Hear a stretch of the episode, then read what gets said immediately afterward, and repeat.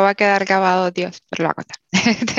Yo he sido toda la vida muy intuitiva, pero intuitiva en serio. No, esa la gente te dice, ay, es que no, no, intuitiva. ¿Alguna vez han sentido esa sensación en el estómago de que algo podría salir mal? ¿Un presentimiento, un sentimiento extraño? Se los pongo así. A su pareja le pintaron estos dos escenarios. Por un lado, la oportunidad de participar en un proyecto con inteligencia artificial, interesante sí, pero en algún momento se va a acabar. Y por el otro lado está la posibilidad de empezar en una empresa en el extranjero, con todas las prestaciones y beneficios, como con un salario muy interesante, y todo eso solo dependía de una entrevista y un par de conversaciones. Creo que es algo obvia la recomendación que le daríamos, ¿no? Cuando él está en esos dos sitios, él iba a la entrevista y a mí me daba una lloradera. Me decía, pero ¿por qué? Yo no, no sé, no sé, por favor, no. Y cada vez que iba más y las cosas mejoraban y mejoraban. Yo le decía, pero no sé por qué no. En cambio iba y se reunía con esta persona para el asistente, que era algo súper loco. Y yo le decía, ese es el proyecto, ese es el que tienes que hacer. Y él me decía, Dayana, pero me están ofreciendo un empleo fijo, con un supercargo, y esto que es un sueño. Porque seamos sinceros, para cualquier persona normal, la empresa del extranjero era la oportunidad de la vida. Pero Dayana estaba sintiendo algo por dentro. Y yo le decía, no, no importa. Pero se lo juro, él llegaba cada vez que hablaba con esta gente y yo lloraba. Llegaba un día me dice, mira, yo les voy a hacer una contraoferta. Si ellos me aceptan esta contraoferta, seguirás llorando, pero yo me voy a contratar. Y yo llora y llora, no saben mi estrés esta gente, él hace la contraoferta, la cosa como que se medio para un poco, pasan dos, tres semanas y por casualidad de la vida se reunió con alguien de una de estas empresas y le dice, sí, yo estuve hablando con esta gente, me quedé esperando. Y el señor le dice, ¿qué? ¿Tú estabas hablando con ellos? Menos mal que dijiste que no, que no te, que no te contrataron. Nos estaban estafando y eh, estamos haciendo una demanda contra ellos. Entonces, si mi esposo hubiera tenido el cargo, él era el que firmaba y hubiera sido la cara de toda la estafa. Y todo esto pasó porque yo lloraba con Magdalena. Entonces, él, siempre que cuenta esta historia, esa intuición de algún modo nos cambió el rumbo de vida y ahora la sigo mucho. No sé, y es intuitivo, es el cuerpo que me lo dice totalmente. De eso que se siente, que es casi inexplicable, esa cosa que los emprendedores desarrollan a punta de fracasos, pues es de lo que va este episodio. Así que bienvenidos.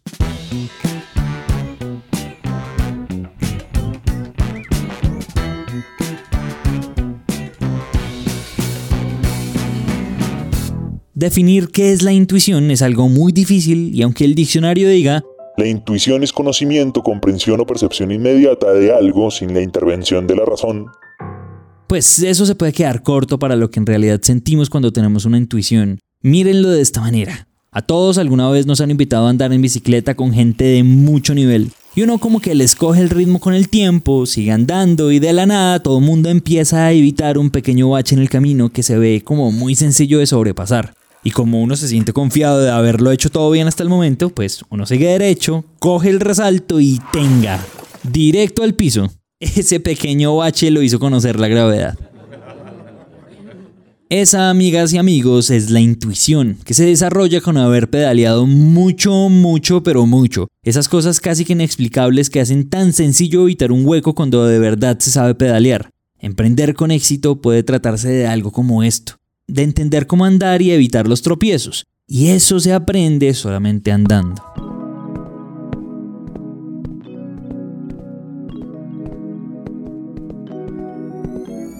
Es curioso porque Dayana pareciera hablar de su intuición como si fuera un superpoder o un sentido araño.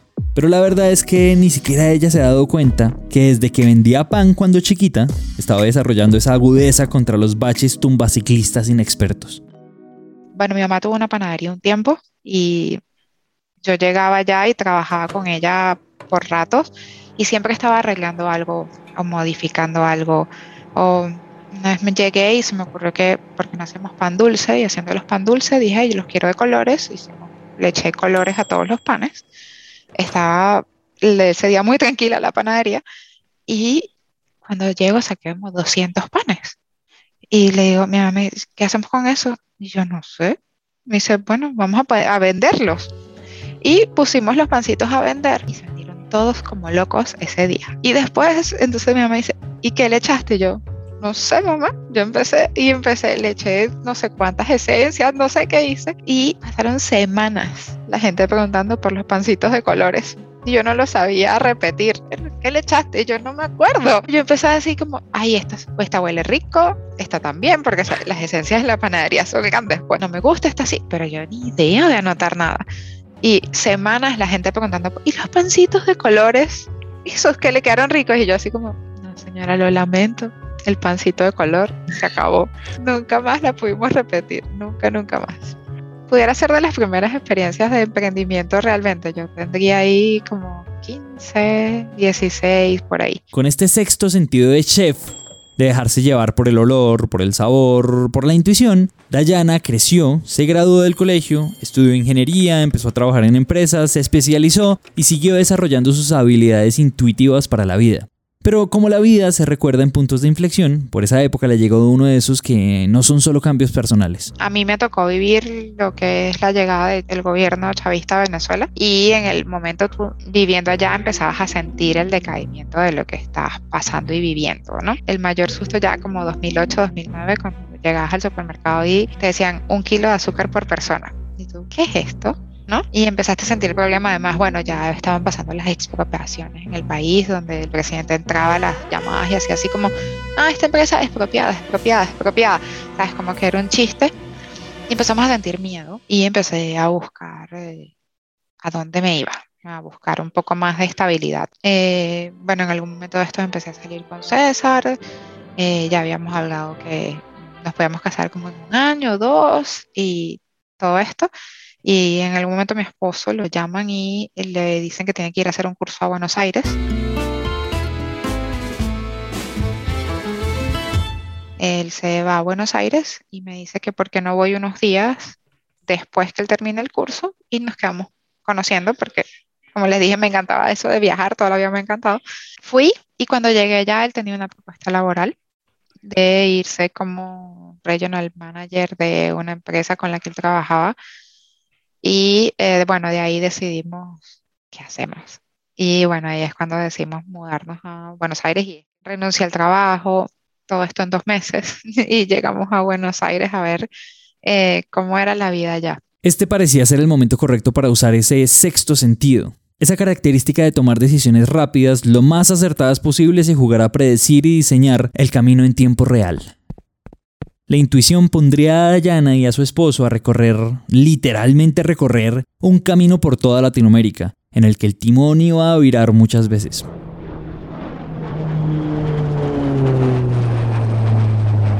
Y bueno, llegamos a Buenos Aires en 2010. Me, la cultura argentina me adapté muy bien a la, al horario, a las salidas, a eso nos fue súper bien. Estuvimos en Buenos Aires dos años, allá de verdad que estuve trabajando nada más. El tema con Argentina es que empezamos a ver el mismo cambio que estaba pasando en Venezuela, el control cambiario, eh, la situación política se empezó a inestabilizar. Mi esposo tenía un cliente bastante grande en Chile que empezó a pedir su traslado.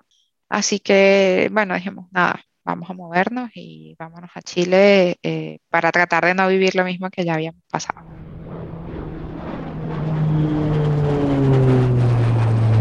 Llegamos a Santiago, la llegada fue muy buena. Yo comencé trabajando en una empresa constructora con materiales, vendiendo materiales para la construcción. Entonces, bueno, me tocó visitar, por ejemplo, muchas de las estaciones de metro de ahora de Chile que en ese momento se estaban abriendo y llevar los materiales a esas obras. Y luego me fui con una empresa de geosintético. Me tocó aprender muchísimo, pero entré y bueno, con ellos crecí y estuve allí hasta el 2018. En el 2018 estaban pasando muchas cosas, mientras que ella trabajaba allí, su esposo, César, consolidaba Autana, una consultora de tecnología. Pero a Dayana, pues había algo que no le terminaba de cuadrar en la ingeniería. Después de mirar por casi todo el sur del continente, esa sensación en el estómago afloraba una vez más.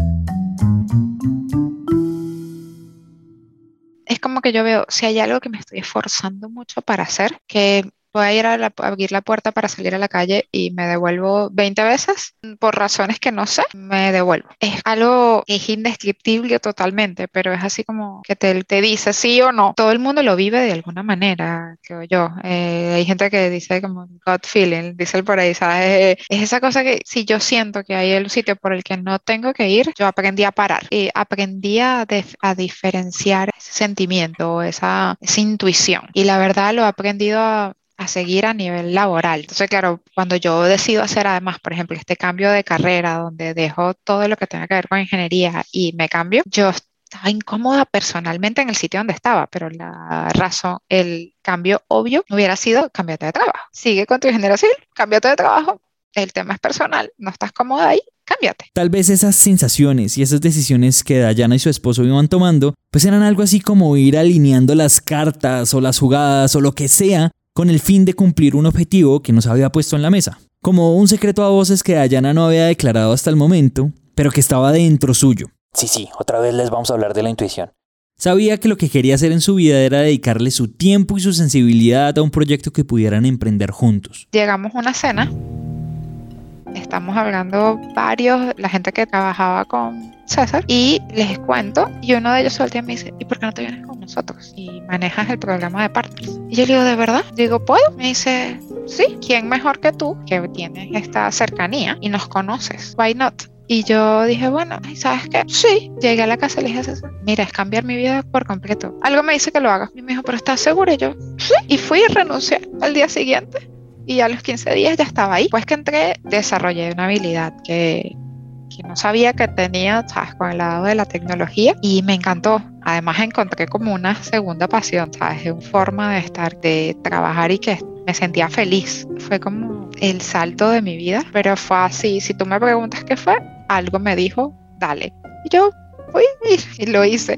No sé si es la mejor descripción para darle a alguien una cómo hacer su, cómo irse a emprender. Pero la verdad, al final sí, porque si yo veo todos los cambios en mi vida y eso, la verdad es que han sido definitivamente tomar riesgos, ¿sabes? Enfrentar ese miedo de qué voy a hacer y tomar riesgos. La verdad, nadie se ha inventado hasta ahora el intuitómetro. No existe una fórmula de medirlo ni de cuantificarlo. Es algo que simplemente se siente. Y el sentirlo a veces no es suficiente para perder el miedo de tomar grandes decisiones, como cambiarse de sector, elegir la vida volátil del emprendedor y solo ponerse a andar sin pensarlo tanto. Dayana se mudaba de la ingeniería a la tecnología sin titubear, y su presencia en Autana también le traería a la empresa cambios de paradigma, pues era una consultora de tecnología que ahora va mucho más allá, y para dar grandes pasos hacia el cambio que necesitaban, pues también necesitaban grandes aliados en el camino. Cuando nosotros estábamos trabajando con el asistente con inteligencia artificial, eh, yo llevaba el programa de partners. el programa de partners empezó con un equipo de personas conocidas que tenían muy buenos contactos en Chile y podían presentar la herramienta a empresas en Chile para comenzar a venderla. ¿ya? Dos de estas personas eran partners de Hotspot de un tiempo y eh, en ese momento se dio un evento que Eduardo hizo como el primer inbound marketing de Perú. E nos invitaron como empresa a participar junto con Hotspot. O sea, estando ahí, conocí al equipo, de hecho ahí conocí a David Torres y yo le pregunté a David, yo David, ¿por qué los partners quieren tanto Hotspot? Y él me dio su visión, me dijo que bueno, que lo importante era que eh, Hotspot trata de que sus partners crezcan con ellos, muy centrados en el cliente y él me dio como toda su explicación me gustó mucho. Eh, cuando nos cambiamos, que decidimos abrir Autana, eh, dijimos, bueno, pero vamos a ver Hotspot ya con otros ojos, a ver qué, ¿sabes? por qué es tan famoso. Y bueno, ahí fue que empezamos a trabajar más de cerca, a revisar un poco más la herramienta y descubrimos todas estas cosas que, eh, todas estas virtudes que les comentaba, de que había mucho más que no solo marketing, sino que podíamos ayudar a los clientes con Hotspot a hacer muchas más cosas. Alguien, por cierto, de Hotspot dio una charla en Chile y hablaba de emprender. Y, me, y dijo así como, lo peor que puede hacer un emprendedor es aferrarse a una idea fija. A mí eso me marcó tanto porque ciertamente, por ejemplo, ahora Utana, nosotros nacimos con un ideal. Nosotros queríamos hacer la mano derecha al cliente hacer todo. Y no, eso no está bien, ya no es ni cerca lo que hacemos. Eh, pero ese fue nuestro ideal y nosotros tratamos de atarnos a esa idea hasta esa charla. Cuando él lo dijo, yo dije, wow. Así es la intuición. Sorpresiva. No da aviso ni tregua. Cuando la sentimos es algo extraño y creemos que es como magia o algo así. Por eso en algunas ocasiones nos da miedo seguirla cuando se presenta alguna posibilidad de cambiar de carrera, de mentalidad, de seguir otro camino o seguir una nueva idea, que no se sabe hasta dónde nos podría llevar si tan solo saltáramos al vacío. A veces también la intuición nos dice cuándo soltarla. Eh, mira, yo creo que el valor de una idea es, es inmedible. El valor de una idea no es monetizable. Tú no sabes cómo va a terminar esa idea. Pero esa idea te lleva a empezar y a creer y a, a crear todo lo que necesitas hacer. Pero luego de eso, si no escuchas, esa misma idea te puede eh, llevar al fracaso totalmente. Eh, entonces, una mezcla de, de escuchar y aprender y, seguir, ¿no? Y eh, no aferrarte. Yo creo que eso han sido grandes enseñanzas de este tiempo de, de emprendimiento que, que hemos pasado. Después de hablar con Dayana, nosotros entendimos que la intuición no es un sinónimo de suerte, y tampoco es una brújula que se deba seguir a ojo cerrado. Es una herramienta que se descubre más cuando se emprende y pues señoras y señores, no hay que subestimarla, porque es un recurso poderosísimo para apostar y abrir las alas al despegue. Pues la verdad, muchos de nosotros empezamos la vida del emprendimiento siguiendo ese sentimiento que muchas veces es incómodo, que no nos deja sentirnos conformes o tranquilos. Eso que acá llamamos la intuición. Y pues miren a dónde nos ha llevado hasta hoy. Al final, es bueno recordar que la intuición y el emprendimiento no son tan incompatibles como algunos pudieran pensar.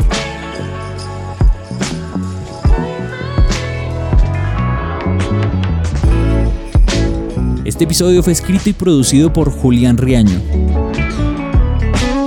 en coproducción con Andrés Guevara. El trabajo editorial es hecho por Manuel Torres. El arte gráfico es hecho por Luisa Ríos. El diseño sonoro es hecho por Alejandro Rincón. Yo soy Manuel Torres y nos vemos en un siguiente episodio.